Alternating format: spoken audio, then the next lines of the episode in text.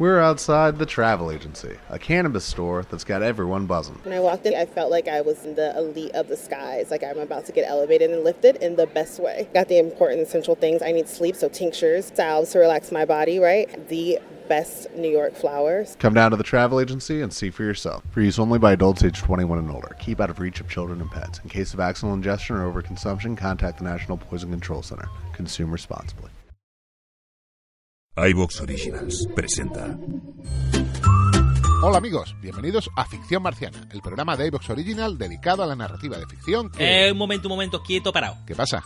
Que yo sepa, iVox Original solo se puede escuchar en iVox. Ah, sí, claro. ¿Y? Es que la persona que nos está escuchando, yo creo que nos está escuchando desde otro sitio. Buah, pues entonces mal asunto, porque si no nos escucha desde la web o la app de iVox, escuchará el programa con más toses. ¿En serio? Muchas más equivocaciones Hombre, tan copo está tanto. Y palabrotas a cascoporro. Hostia, me cago en su...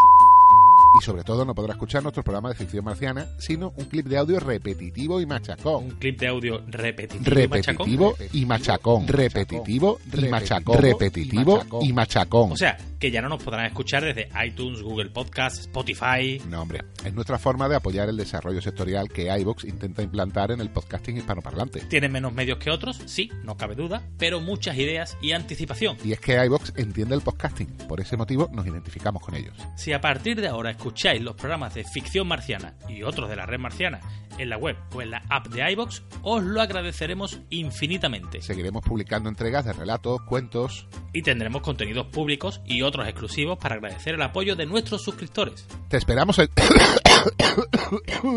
iVox. ¡Gilipichis!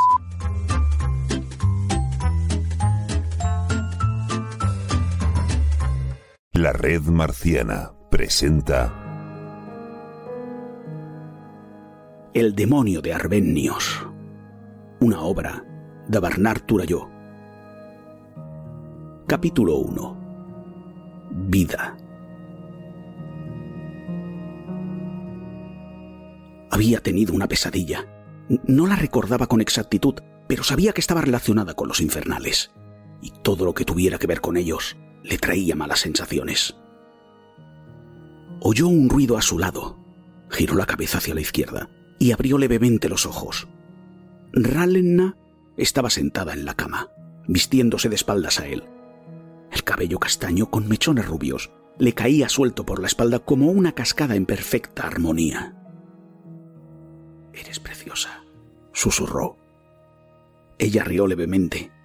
Lo sé, Kai, respondió orgullosa, aunque nunca me cansaré de que lo digas.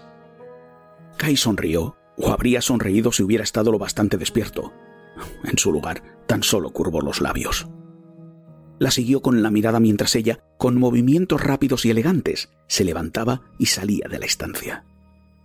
Con la sombra de la sonrisa aún en el rostro, Kai dio la vuelta hacia un lado, acomodándose en la cama. Pero al cerrar los ojos, le acudió a la memoria el sueño del que acababa de despertar. Había sido un sueño oscuro. En él había un campo de batalla enorme y siniestro por el que caminaba despacio, observando los cadáveres que lo rodeaban. A su lado, sus antiguos camaradas se internaban por la niebla mientras soltaban mofas irrespetuosas hacia los enemigos caídos. Entonces, él los miraba, irritado. No le caían bien. Nunca le habían caído bien. Se concentró para alejar aquel sentimiento de su mente. Pensó en Rallena, los ojos verdes, las mejillas sonrosadas, los gestos traviesos. Antes de que hubiera pasado mucho tiempo, la Rallena de carne y hueso volvía a estar junto a él. Kai abrió de nuevo los ojos y vio que ya estaba vestida y arreglada, con el collar y los pendientes puestos, lavada la cara y lista para partir. La habitación seguía a oscuras, pero detrás de ella un diminuto rayo de luz se filtraba por la ventana. ¿Ya te vas? Preguntó él con voz soñolienta. Sí, respondió la mujer con dulzura. No puedo quedarme más. ¿Nos veremos esta noche? No, es imposible, ya te lo dije ayer, pero nunca me escuchas. Nos veremos dentro de dos días. Kai suspiró. Rallena le pasó una mano por el brazo y lo acarició con suavidad. Acuérdate de hablarle de mí a la señora Baélira. Kai gruñó como toda respuesta. Hazlo, insistió ella. Que tengas un buen día. Dio la vuelta para irse, pero Kai la cogió de la muñeca y la atrajo hacia sí. Dame un beso, exigió. Rallena suspiró y se inclinó hacia él. Kai se incorporó un poco para tratar de besarla, pero ella le hizo un amago. Se apartó en el último momento y lo empujó con fuerza hacia atrás, tumbándolo de nuevo en la cama. Habla con Baelira, le recordó. En su rostro se dibujaba una sonrisa burlona. Kai bufó mientras ella se alejaba.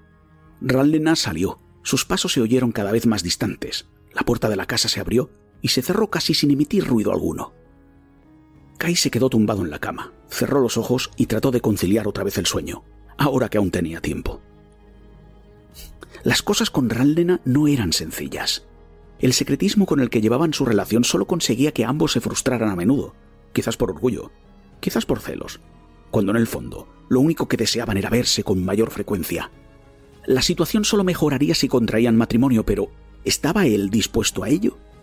Tampoco hacía tanto que la conocía, y además, ella poseía mucho más patrimonio que él.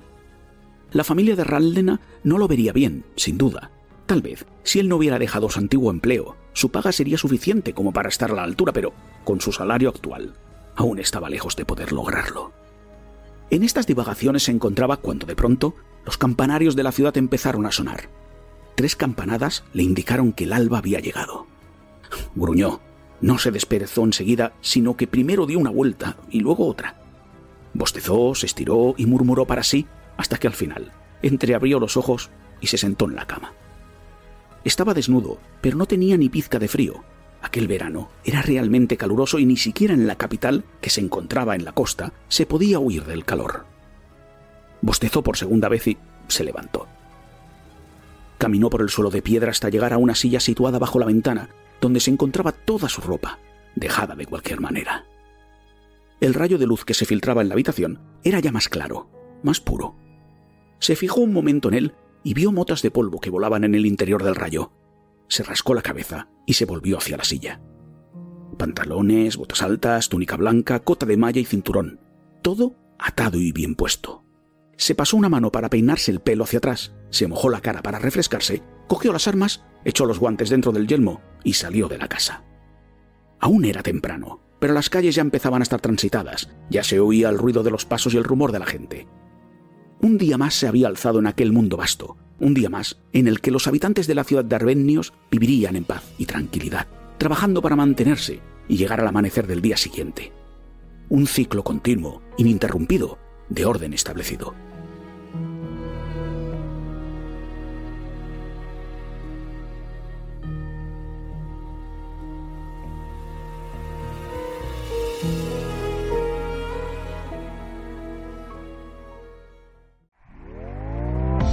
¿Te está gustando lo que escuchas? Este podcast forma parte de Evox Originals y puedes escucharlo completo y gratis desde la aplicación de Evox. Instálala desde tu store y suscríbete a él para no perderte ningún episodio. ¿No se merece tu familia lo mejor? Entonces, ¿por qué no los mejores huevos? Ahora, Egglands Best están disponibles en deliciosas opciones. Huevos clásicos, de gallina libre de jaula y orgánicos de Egglands, que ofrecen un sabor más delicioso y fresco de granja que le encantará a tu familia. En comparación con los huevos ordinarios, Egglands Best contiene la mejor nutrición como 6 veces más vitamina D, 10 veces más vitamina E y el doble de omega 3 y B12. Solo Egglands Best. Mejor sabor, mejor nutrición, mejores huevos. Visita egglandsbest.com para más información.